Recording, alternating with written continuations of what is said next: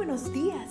Gracias por estar con nosotros en este bendecido día. Ven y juntos aprendamos y realicemos el estudio de nuestro matinal titulado Nuestro maravilloso Dios. Te invitamos a recorrer con nosotros las promesas que el Señor tiene para ti el día de hoy. matinal de hoy, 18 de junio, se titula Cantar en la cárcel a eso de la medianoche, Pablo y Silas se pusieron a orar y a cantar himnos a Dios, y los otros presos los escuchaban. Hechos 16, 25. Cantar himnos en la cárcel, lugar de palabras obscenas y maldiciones, ¿a quién se le puede ocurrir? A Pablo y Silas. Estos dos siervos de Dios estaban en la cárcel por haber liberado, en el nombre de Jesucristo, a una muchacha que tenía espíritu de adivinación se encuentra la historia en Hechos 16, 16. Pero en lugar de alegría, la liberación de la joven produjo mucho malestar en los amos, porque ella era una buena fuente de ganancias para ellos. Alarmados ante la perspectiva del fin de su negocio, estos inescrupulosos hicieron arrestar a Pablo y a Silas con el pretexto de que estaban alborotando la ciudad. Después de haberlos azotado mucho, los echaron en la cárcel. Entonces sucede lo impensable a la medianoche.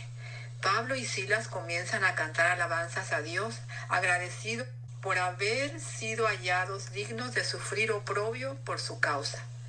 Esto se encuentra en Hechos de los Apóstoles, capítulo 21.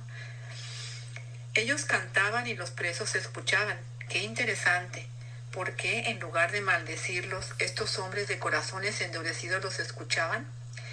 Porque se preguntaban quiénes podían ser estos hombres que sufriendo frío, hambre y tortura podían sin embargo regocijarse. De repente, dice la escritura, se produjo un terremoto tan fuerte que la cárcel se estremeció hasta sus cimientos. Al instante se abrieron todas las puertas y a los presos se les soltaron las cadenas. Pensando que los presos habían escapado, el carcelero ya se iba a quitar la vida cuando Pablo le gritó, no te hagas ningún mal, pues todos estamos aquí.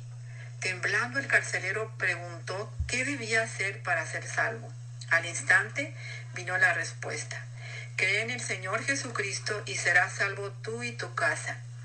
Y le hablaron la palabra del Señor a él y a todos los que estaban en su casa, y enseguida se bautizó con todos los suyos. Asombroso, ¿no es cierto?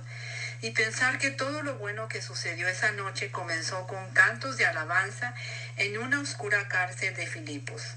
¿Qué lecciones podemos derivar de este relato? Al menos dos. Una es que no importa cuán difíciles sean nuestras circunstancias, nada puede impedirnos tener una canción de alabanza en el corazón. La otra, que no importa cuánta posición Satanás y sus secuaces presenten en el Evangelio, hay mucho poder en la palabra de Dios.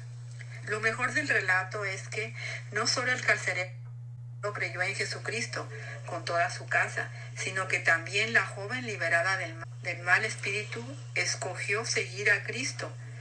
Se encuentra también en el libro de los Hechos de los Apóstoles, capítulo 21.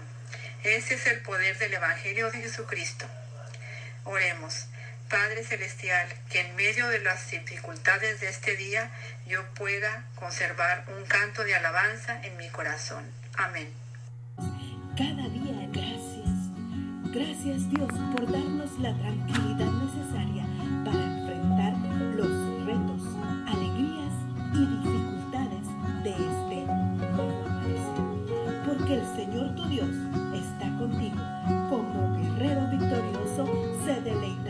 ti.